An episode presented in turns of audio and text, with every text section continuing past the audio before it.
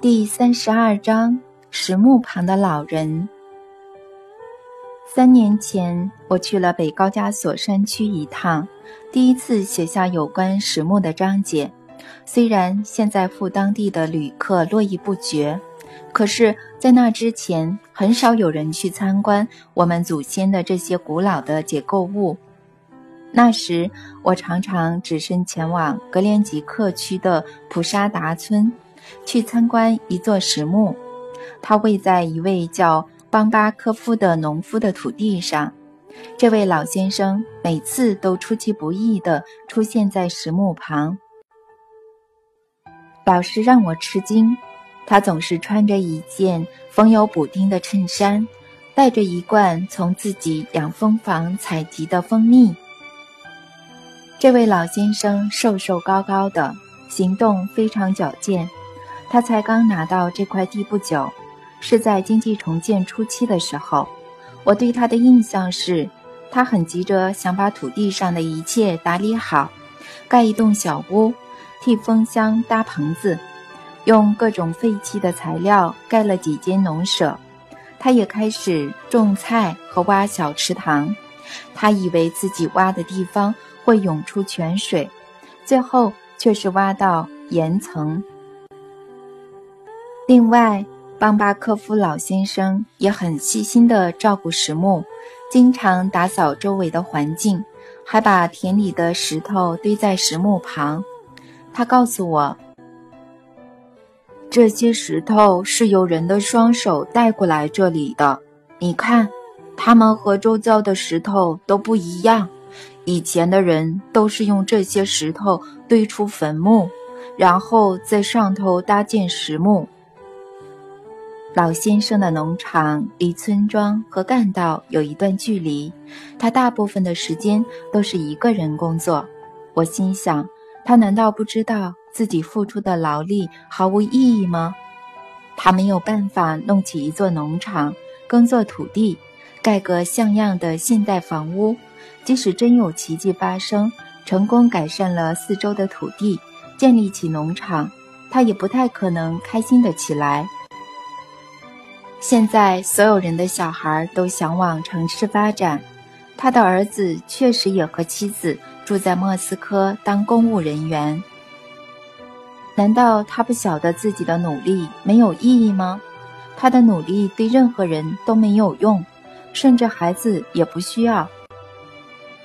如果他知道自己的房舍终将荒废，如果他知道不断生长的杂草终将盖过一切。蜜蜂会成群飞走，农田中央突兀的石木会再次被丢满垃圾。他会带着怎样的心情离开人世呢？他都一把年纪了，应该要好好休息，他却像是上了发条，没日没夜的不知在挖什么，在盖什么。有一次，我在入夜后走去看石木。月亮照着通往石墓的小径，周围一片寂静，只有树叶在风中摇曳的窸窣声。我停下脚步，离石墓周围的树木只有几步路。老先生坐在石墓门旁的石头上，我立刻认出他消瘦的身影。平常灵活又活泼的他，却坐在那儿一动也不动，而且好像在哭。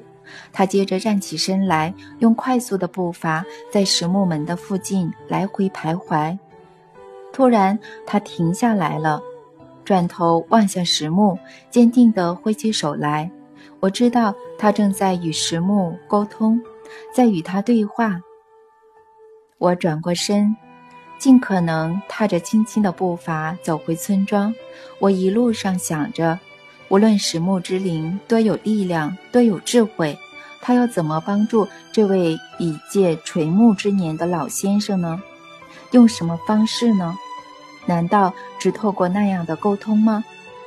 智慧，年轻的时候才需要智慧，老了还要干嘛呢？有谁需要呢？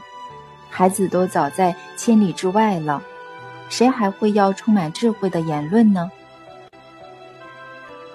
一年半过后，我按照惯例又来到了格连吉克，这次也前往老先生田里的石墓。我知道他已经辞世，所以有点难过，再也看不到这个活泼又坚定的老先生，再也尝不到他从蜂房采集的蜂蜜。而我最在意的是，我不想看到石墓周围再次充满垃圾，一片荒凉的景象。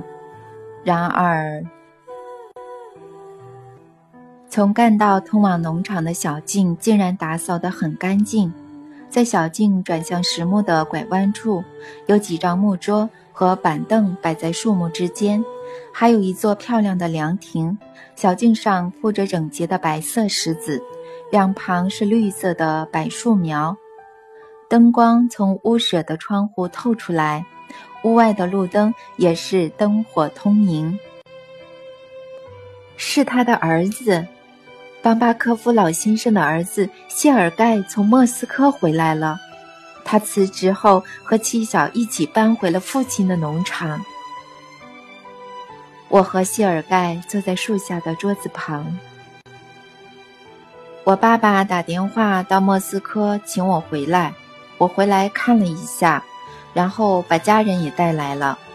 谢尔盖说：“我和爸爸一起在这里工作。”和他工作非常开心。他去世后，我更不能抛下这里。你不后悔离开莫斯科吗？不后悔，我太太也不后悔。我每天都感谢爸爸，这里让我们舒服多了。你是在屋里做了什么设施吗？例如接水管？设施啊。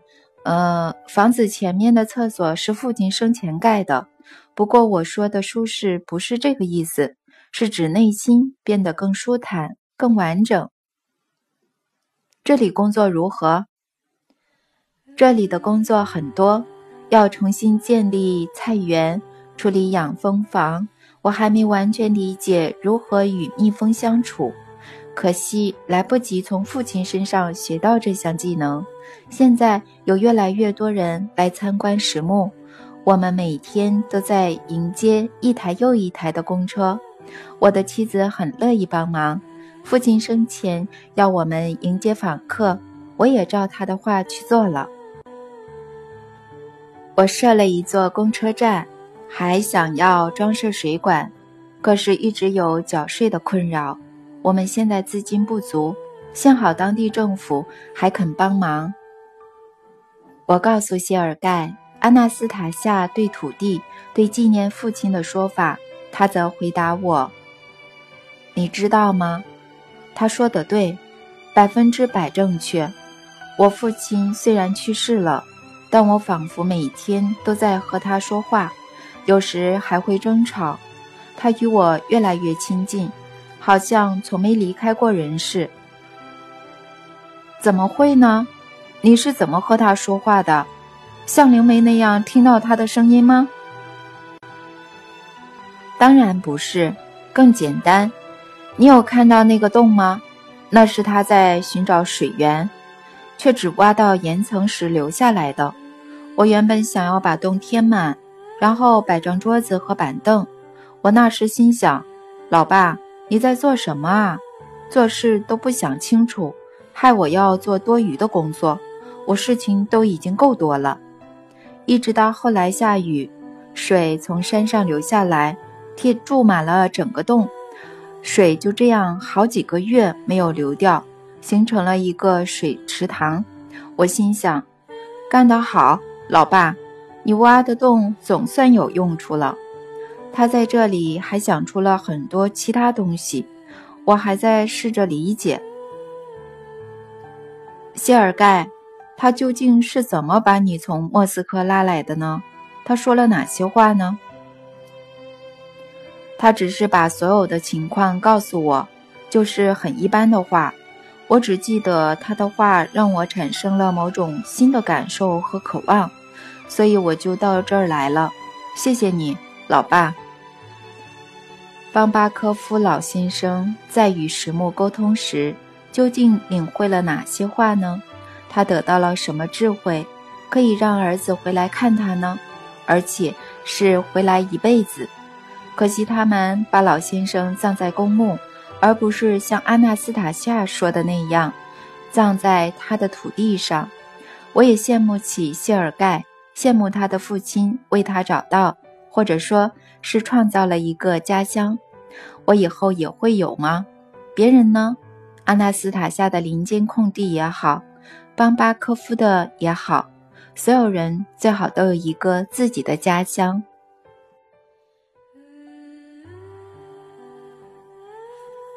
第三十三章：学校，或者说神的课程。在我最后一次前往邦巴科夫那片土地的石墓，并和他的儿子聊天之后，阿纳斯塔夏和我所说的家乡，他对土地的规划更清楚地浮现在我的心中。阿纳斯塔夏当时拿着树枝在地上画了未来的美好聚落。里头一块块的土地一直都留在我的脑海中，他带着与平常不同的语调，如此投入地尝试描述这些土地，仿佛可以在原是一片荒土的花园里，听见树叶发出窸窣声，清澈的溪水荡起水花，看见幸福又美丽的男男女女生活在其中。还有孩子的嬉笑声，以及他们在一天结束时唱的歌。不过，这个奇特的计划仍让我心里产生许多疑问。阿纳斯塔夏，可是为什么从你画的来看，好像每块土地之间都没有连接呢？这个美丽的聚落必须有通道、小径与道路。所有土地的每一边和紧邻的土地之间都至少有三公尺。这个聚落会有学校吗？当然有，你看，学校就在所有土地的中心。我想看看这所新式学校会有什么样的老师，还有他们会怎么上课。或许会像是我在谢奇宁学校看到的那样。现在很多人都到那里求学，大家都喜欢这所在泰克斯村的森林学校。很多人也想在当地创办这种学校。谢琴宁的学校的确很棒，是迈向未来学校的一步。孩子在新式聚落中就读的学校，谢琴宁学校的毕业生可以协助建立学校，并在学校里面教书。但重要的不只是老师的培育和智慧，家长在这种新式学校里也要教导自己的孩子，并从孩子身上学习。但要怎么让家长在短时间内变成老师呢？难道所有家长都会受高等教育，甚至专业的训练吗？现在的科目五花八门，包括数学、物理、化学和文学。学校里有谁可以教导孩子这些呢？所有的人教育程度当然不会相同，但对科学和其他科目的认知不应是最终目的。重要的是知道如何过得快乐，而这只有家长能够以身作则。家长完全不需要讲授传统认知上的学校课程。举例来说。他们可以参加团体讨论，或是一起举办考试。考试？谁的考试可以由家长举办？自己孩子的考试，孩子也可以考他们，考自己的父母。家长举办孩子的学校考试，这简直太可笑了！这样所有孩子都可以拿满分了。有哪个家长会让自己的孩子不及格呢？想也知道，所有家长都会给自己孩子、儿女、女儿满分的。弗拉迪米尔，别这么快下定论。除了有像现代学校的课程外，新式学校还有其他更重要的课程。其他课程哪些？我的脑海突然有个想法闪过。如果阿纳斯塔夏能够轻松地给我看几千年前的场景，不管他是怎么办到的，是借助余光、催眠，还是什么其他的，反正他就是做得到，那就表示，表示他可以让我看到不久的将来。于是我问他：“阿纳斯塔夏，你可以让我看看新市聚落的这所未来学校吗？至少一堂课也好，可以看非传统的课堂吗？”可以呀，那就让我看看吧。我想和我在谢奇明学校看到的比较，还有和我自己在学校上的课比较。但是你不会再问我是用什么力量创造未来的景象，也不会因此吓到吧？你是怎么办到的？对我来说不重要，我只是很想亲眼看到。那就躺在草地上，全身放松，安心入睡。安娜斯塔夏将手轻轻放在我的手掌上，然后我看到了，仿佛是从上往下看，在众多一块块的土地之中，有一块的内部规划和其他所有的土地不同，里头有几栋大木屋，中间有小径连接。小径两旁各是不同的花圃，在一些建筑旁有座天然的户外剧场，长椅呈半圆形，沿着坡地逐排而下，男女老少近三百人坐在上面，其中有灰发苍苍的老年人，也有非常年轻的观众，看起来有好几个家庭。因为坐在一起的有成年男女，有不同年龄层的小朋友，所有人都很兴奋地交谈，似乎是在等待什么特别的表演，像是超级巨星的演唱会或总统的演说。观众席前方的木造舞台上有两张小桌子和两张椅子，后面有一块大黑板。一群小朋友在舞台旁，大约十五人，年纪从五岁到十二岁都有，不知在熟络地讨论什么。待会儿就要开始一场像是天文研讨会的活动啦。我听到阿纳斯塔夏的声音：“为什么小朋友会在这里呢？家长没有把他们交给谁照顾吗？”我问安娜斯塔夏，在那些正在讨论的小朋友之中，有一个待会儿要发表专题演讲，他们正在选人上台。你看，现在有两个候选人，一个九岁的小男孩和八岁的小女孩。小朋友在投票了，大部分的人选择让小男孩上台。小男孩一脸精明又自信地走到桌子旁，从厚纸板文件夹中拿出几张画有草稿和图案的纸，放在桌上。其他小朋友有的慢慢走，有的连跑带跳地回到观众席，坐在自己的父母身旁。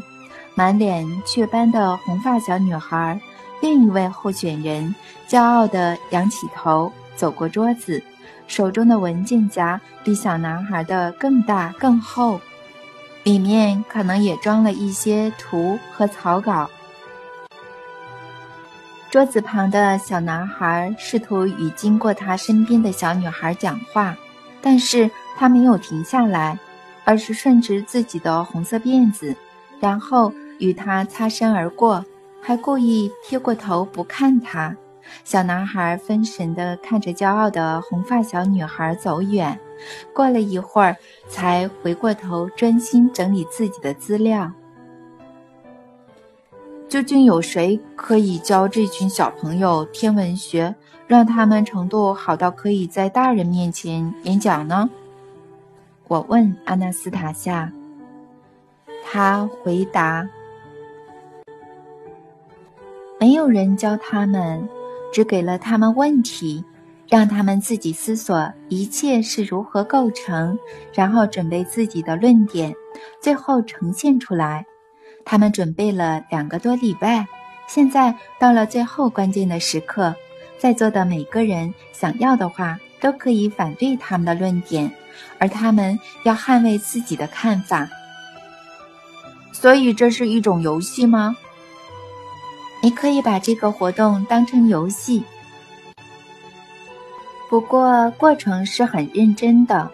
这个活动会让每一个人产生并加速有关星际结构的思考，或许还会出现其他更广的思考。这些小朋友毕竟想了两个礼拜，没有任何的教条限制他们的思考，也没有任何星际结构的理论左右他们，还不知道他们会想出什么来。你的意思是说？小朋友是用自己的头脑幻想吗？我是说，他们会得出自己的版本。毕竟，连大人自己对星际结构都没有个定论。这场研讨会的目的不是要定出什么准则，而是要加快思考的速度，进而判断真理或靠近真理。有个年轻男子走到第二张桌子。他在宣布活动开始后，小男孩开始讲话。他在台上自信且投入讲了二十五至三十分钟。他的演讲内容对我而言只不过是孩子的天马行空，没有任何科学理论的根据，甚至连中学的基础天文知识也没有。小男孩的演讲内容大概是这样的。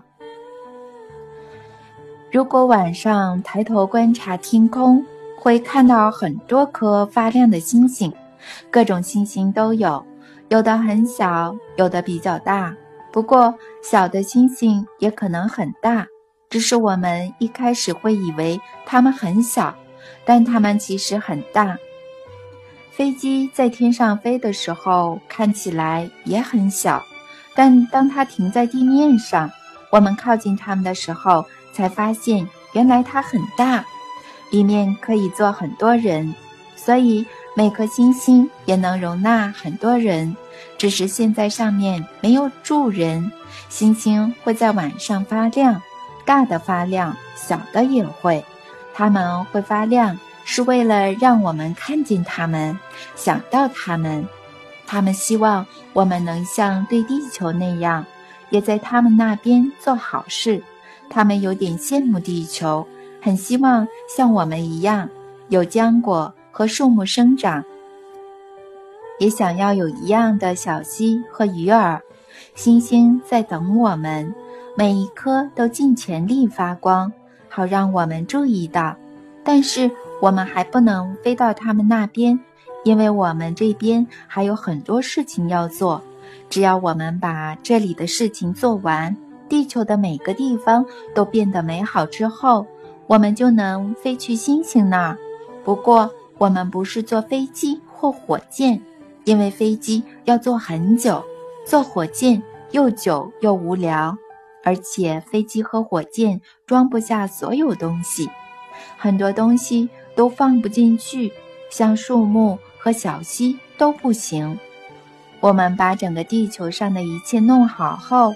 我们就要带着整个地球飞到第一颗星星上。除此以外，也有一些星星想要自己飞来地球，紧紧地靠在地球上。他们已经送来自己的碎片，用这些碎片依偎着地球。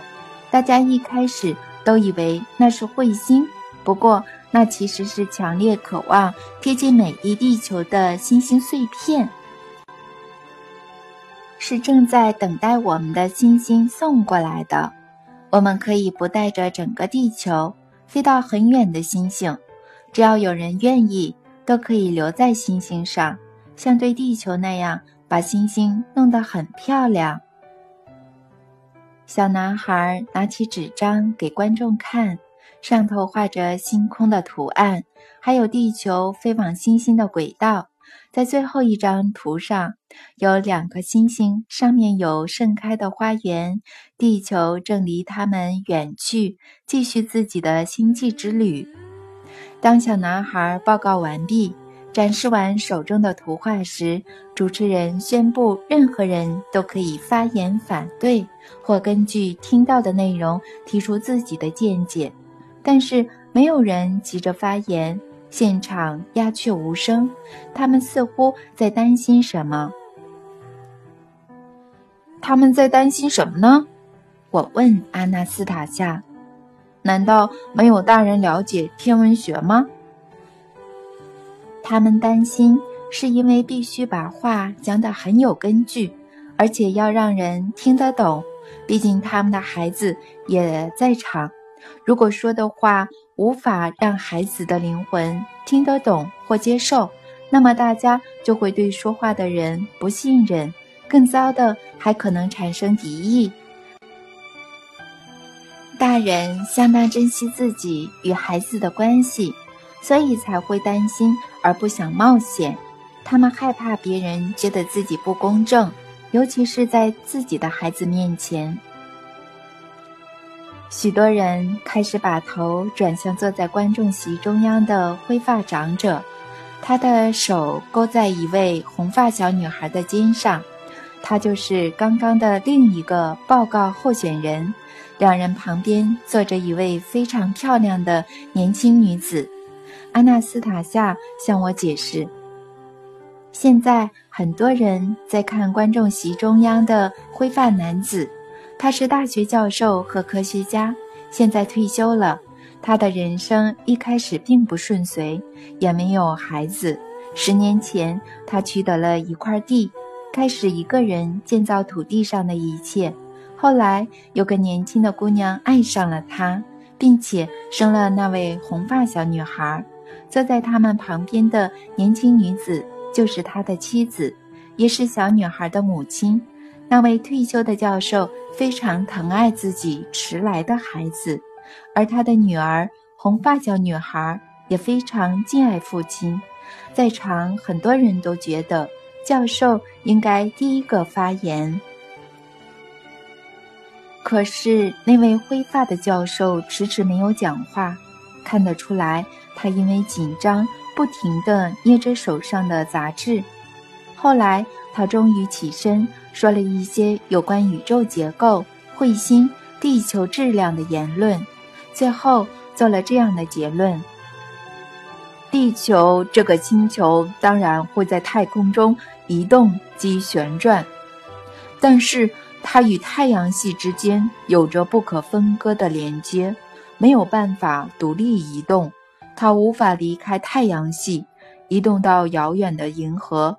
地球上所有生物的生命是太阳赋予的。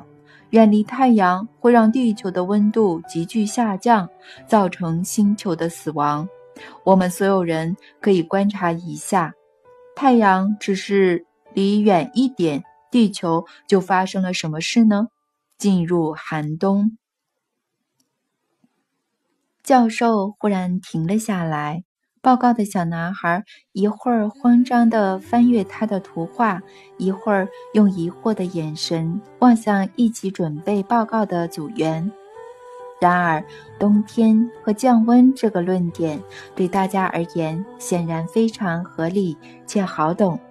这个论点打破了孩子对共同飞行的美好梦想。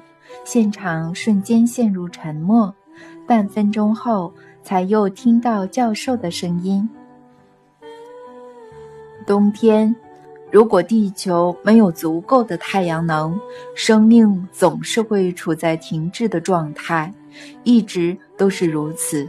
不需要任何的科学理论就可以看见这一点，并且相信。”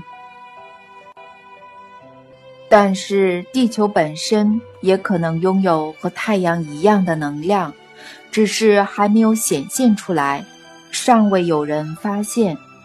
或许你们能在未来某一天发现。呃，或许地球可以自给自足，这种能量会以某种方式显现。嗯，地球上会出现太阳的能量。会像太阳能那样使花朵的花瓣打开，到了那个时候，我们就可以和地球一起遨游银河。啊，是啊，到了那个时候，教授的思绪突然中断，他停了下来。观众席这时出现不满的声音，然后开始。大人纷纷从自己的位子起立，发表意见，反驳教授关于没有太阳还能存活的可能性。有人讲到植物的光合作用，有人提到环境的温度，还有人说到星球的轨道。没有任何星球可以偏离轨道。教授坐回位子，头越来越低。他的女儿每次都会把头转向发言的人，有时还会稍微站起来，似乎是想捍卫自己的父亲。一位看似老实的年长妇女抓到发言的机会，开始说：“不能因为想让孩子对自己有好感，就放任他们或刻意讨好他们。任何谎言最后都会被揭穿。”我们倒是看起来会是什么样子呢？这不是只是谎言，是胆小。那位妇女说：“小女孩紧张抓着父亲西装外套的衣角，开始摇起父亲，似乎快要哭了出来。她用嘶哑的声音说：‘爸爸，你说的能量是骗人的。爸爸，你是不是说谎呢？’”因为我们是小孩吗？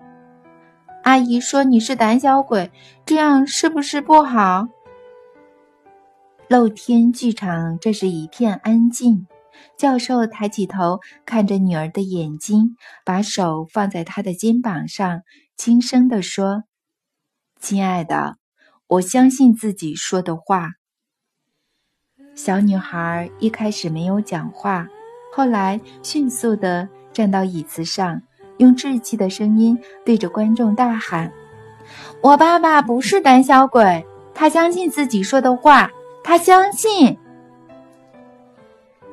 小女孩扫视安静的观众席，但是没有人看向他们那边。她转头看着母亲，但是那位年轻的女子撇开头，头低低的，一下子解开衬衫袖子的纽扣。一下子又把它扣起来。小女孩再度扫视安静的观众席，然后看着自己的父亲。教授依旧无助地看着小女孩，在鸦雀无声的观众席中，小女孩的声音转为轻柔低声地说：“爸爸，大家不相信你，因为地球上还没有能量出现。”他们不相信有能量可以像太阳那样，让花朵打开花瓣。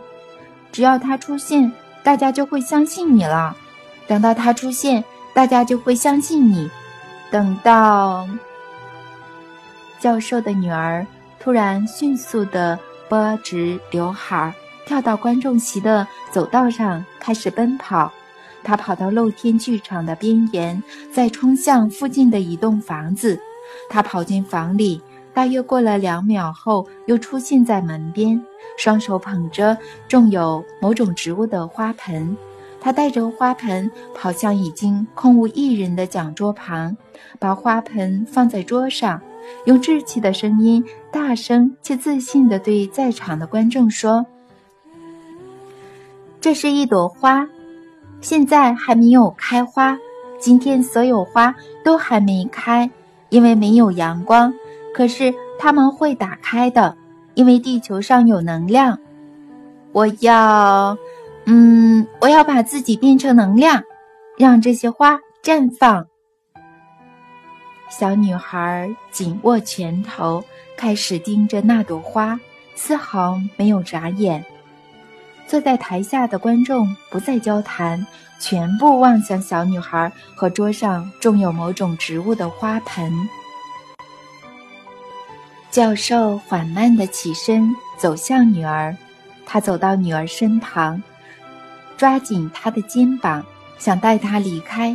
可是他耸起肩膀，轻声地说：“爸爸，你还是帮帮我吧。”教授把手放在女儿的肩膀上，站在旁边，完全不知所措，直到后来才跟着一起注视那朵花。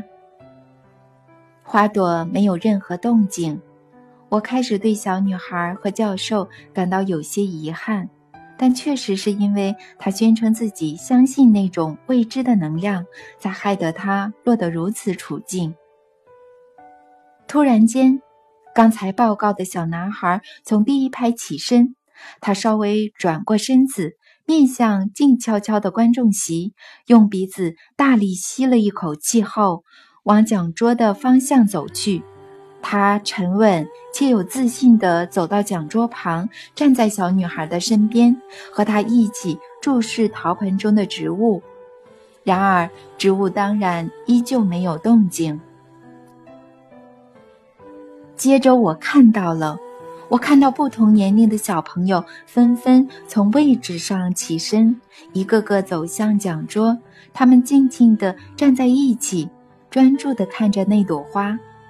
最后一个年约六岁的小女孩，双手抱着自己还很小的弟弟，千辛万苦地挤到前排。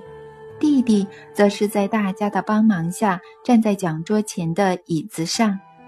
小男孩先是看了看周围站着的小朋友，后来转头看着花朵，开始对它吹气。忽然间，花盆中的植物开始慢慢地打开其中一朵花的花瓣，过程非常缓慢，但在场安静的观众都注意到了，有些人还默默地从位置上起身。接着，桌上的第二朵花也开始打开了花瓣，同时还有第三朵、第四朵。哇！那一位看似老师的年长妇女用小孩般的声音惊呼，接着鼓起掌来，观众席响起了掌声。教授退到一旁，揉揉自己的额头，看着小朋友围着花朵欢呼，而他年轻貌美的妻子这时从观众席跑到台上，连跑带跳地扑向教授，绕住他的脖子，开始亲吻他的脸颊、嘴唇。红发小女孩想走到正在亲吻的父亲身旁。可是，刚刚报告的小男孩阻止了他。他把自己的手臂甩开，但在走几步之后又回头。他走到小男孩的身边，帮他扣上衬衫上解开的纽扣，然后带着微笑，迅速地转身，跑向抱在一起的父母。越来越多人从观众席走到讲桌。有人手里抱着孩子，有人和报告的小男孩握手。小男孩站在原地，一只手和别人握手，另一只手抓着刚刚小女孩帮他扣上的纽扣。突然，有人弹起巴扬手风琴，旋律介于俄罗斯和吉普赛民谣之间。有位老人踱着脚步走上舞台，还有一位丰盈的女子像天鹅般进场。另外两名年轻男子已经跳起雄赳赳的踢腿舞。越来越多人把注意力转向欢乐的俄罗斯民俗舞蹈。那朵打开花瓣的花也看着这个场景。接着，这个不可思议的学校场景突然消失，就像荧幕被关掉那样。我坐在草地上，四周是泰加林的植物，阿纳斯塔夏则坐在我的身旁。我的内心仍感到一些激动，还听得到大家开心的笑声以及欢乐的民俗歌曲，让我舍不得离开这一切。脑海中的声音渐渐消失。我和安娜斯塔夏说：“你刚刚给我看的完全不像学校课程，比较像是左邻右舍的家庭聚会，而且在场没有任何老师，一切都自然而然的发生。”弗拉迪米尔，现场有老师，一位聪明的老师，他没有让任何人因为他而分散注意力。但为什么家长要在场呢？他们的情绪反应只会制造压力。情绪和感受会让思考加速好几倍。这间学校每个礼拜都有类似的课程，老师和家长的志向一致，孩子也觉得自己。和他们平起平坐，可是家长参与孩子的教育还是有点不太寻常，毕竟他们没有受过专业的教师资格培训。弗拉迪米尔，大家已经习惯把自己的孩子交给别人照顾，无论是交给谁，是学校还是其他机构也好，都让人非常难过。大家把孩子交给别人，多数人甚至不知道孩子被灌输了什么世界观，不知道别人的教育帮他们决定了什么命运。把孩子交给未知数，就是在让自己失去孩子。因此，将孩子送给别人教育的父母，反而会被孩子遗忘。该是回去的时候了。在这里接受的资讯量已经大到让我无法感受到或注意到周遭的事物了。我和阿纳斯塔夏道别时有点急，我和他说：“别送我了，我要一个人走，思绪才不会被打断。”好，别让任何人打断你的思绪。”他回答：“爷爷会在河边等你，用船把你载到码头。”我朝着河边的方向，一个人走在泰加林里，思考着我在这里看到及听到的一切。有个问题不断的出现：我们为什么会变成这样呢？我说的“我们”是指大多数的人。每个人看起来都有家乡，却没有人拥有属于自己的一块家乡之地。国内甚至也没有立法保证每个人。及其家庭都有机会终身取得至少一公顷的土地。不断异动的政党和领导人都保证有各种福利，却都避谈人人拥有一块家乡土地的问题。为什么呢？毕竟我们幅员广大的国家是由很多小土地组成，世代相传的小土地，里头有花园和房子。如果没有人有这样的土地，这个国家还剩下什么呢？必须立法让每个人拥有一块家乡的土地，让每个想要的家庭都能如愿。国会可以通过这样的立法。国会议员是我们所有人选出来的，表示我们必须投票给同意这项法案的人。要立法，法条应该怎么写呢？或许像这样，政府应向每对提出申请之夫妻发放一公顷土地，供其终生使用，且后代有权继承，不得对家族土地之农产品征收任何税赋，且不得贩售家族土地。这样应该可以。可是，如果有人领了土地，却什么事都不做呢？所以法条还要规定，若于三年未使用土地，政府得以将其收回。但如果有人想在城市里生活、工作，把土地当作下屋来使用呢？那也没关系，女人还是会到自己的祖传家园生育下一代，而没有做到的母亲是不会被孩子原谅的。不过，要由谁推动这样法案呢？政党吗？哪一个政党呢？必须组织这样的政党，但由谁负责呢？要去哪找这样的政治人物呢？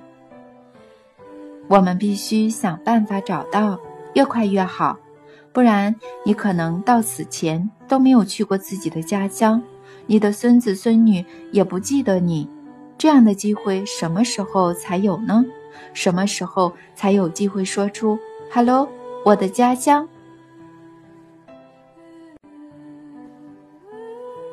阿纳斯塔夏的爷爷坐在河岸的木头上，小木舟绑在附近的岸边，随着河水轻轻的晃动，顺着水流往下滑到对岸几公里外最近的码头并不难，但是他要怎么逆着水划回来呢？我在与老人家打招呼时，心里想着这个问题，然后问了出口。我会慢慢划回来，爷爷回答。他平常都很开朗，可是这次我觉得他有点严肃，似乎不太想聊天。我坐到木头上，与身边的他说：“我不明白。”阿纳斯塔夏是用什么方式保存这么多的讯息呢？他怎么记得以前的事情？怎么知道我们现在生活发生的一切呢？他都住在泰加林里，因花儿、阳光和小动物而开心，似乎没在思考任何事情。要思考什么？祖父回答：“他是用感受的。”感受讯息，当他需要时，就会截取所需的讯息。所有问题的解答都在我们周围的空间里，只要知道如何接收、表达出这些讯息。要怎么做？怎么做呀？嗯，假设你走在你熟知的城市中，脑中思考自己的事情，这时突然有个路人走了过来。问你某个地方怎么走，你可以回答吗？可以。你看，一切就是这么简单。你原本还在想自己的事情，这时有个完全不相干的问题出现，可是你还是能回答，答案就在你的体内。但这只是在问路。如果路人是问我们所在的这座城市。好比说，我们碰面的一千年前发生了什么事，没有人可以回答的。懒惰的人是做不到的。从人被创造的那一刻起，所有的一切都留在每个人的体内和四周。还是先上船吧，该离开了。老人家坐在船桨旁边。当我们离岸边约一公里远时，原本沉默的他开口说：“试着别让自己陷入这些讯息和思考中，弗拉迪米尔。你要自己决定什么才是真的，靠自己同等的感受物质和无形的东西。为什么您要跟我说这些呢？我不明白。”因为你开始在挖掘这些讯息，用理智来判断了，但用理智是办不到的，理智容纳不下我孙女儿知道的讯息量，而且会让你注意不到周遭正在发生的事。我都有注意到，像是河流、小船。如果你都有注意到。那为什么不能好好的和我的孙女儿、你的儿子道别呢？嗯，或许我真的没有好好道别。我当时正在想更全面的事情。我离开时的确几乎没有和阿纳斯塔夏道别，而且一路上都在用力思考，没有注意周遭的事物。就这样一直到了河边，我告诉爷爷。阿纳斯塔夏也在想别的事情，思考更全面的事情，不需要多愁善感的场面。阿纳斯塔夏感受得到所有的存在层面，他不会为了感受其中一个而牺牲另一个。所以呢，从你的背包拿出望远镜，看看我们离开岸边的那棵树吧。我用望远镜望向岸边的那棵树，发现阿纳斯塔夏手里抱着儿子站在树下，他弯曲的手臂上挂着一捆东西。他抱着儿子，对着随河水远去的小船挥手，我也对着他挥手。看来我的孙女抱着儿子一直跟着你，在等你结束思考后，可以想起儿子和他。他还为你收集了一捆东西，可是对你而言，从他那边得到的讯息似乎比较重要。精神上的、物质上的，一切都必须同等的感受，如此才能在生命中用双脚稳稳地站着。如果让其中一个凌驾于另一个之上，就会像是跛了脚一般。老人家心平气和地说出这段话，同时双手熟练地划着桨。我试着大声回复，一方面是对他说，同时也是对我自己说。现在最重要的是我要明白，呃，要弄清楚，我们到底是谁呢？我们身在何处呢？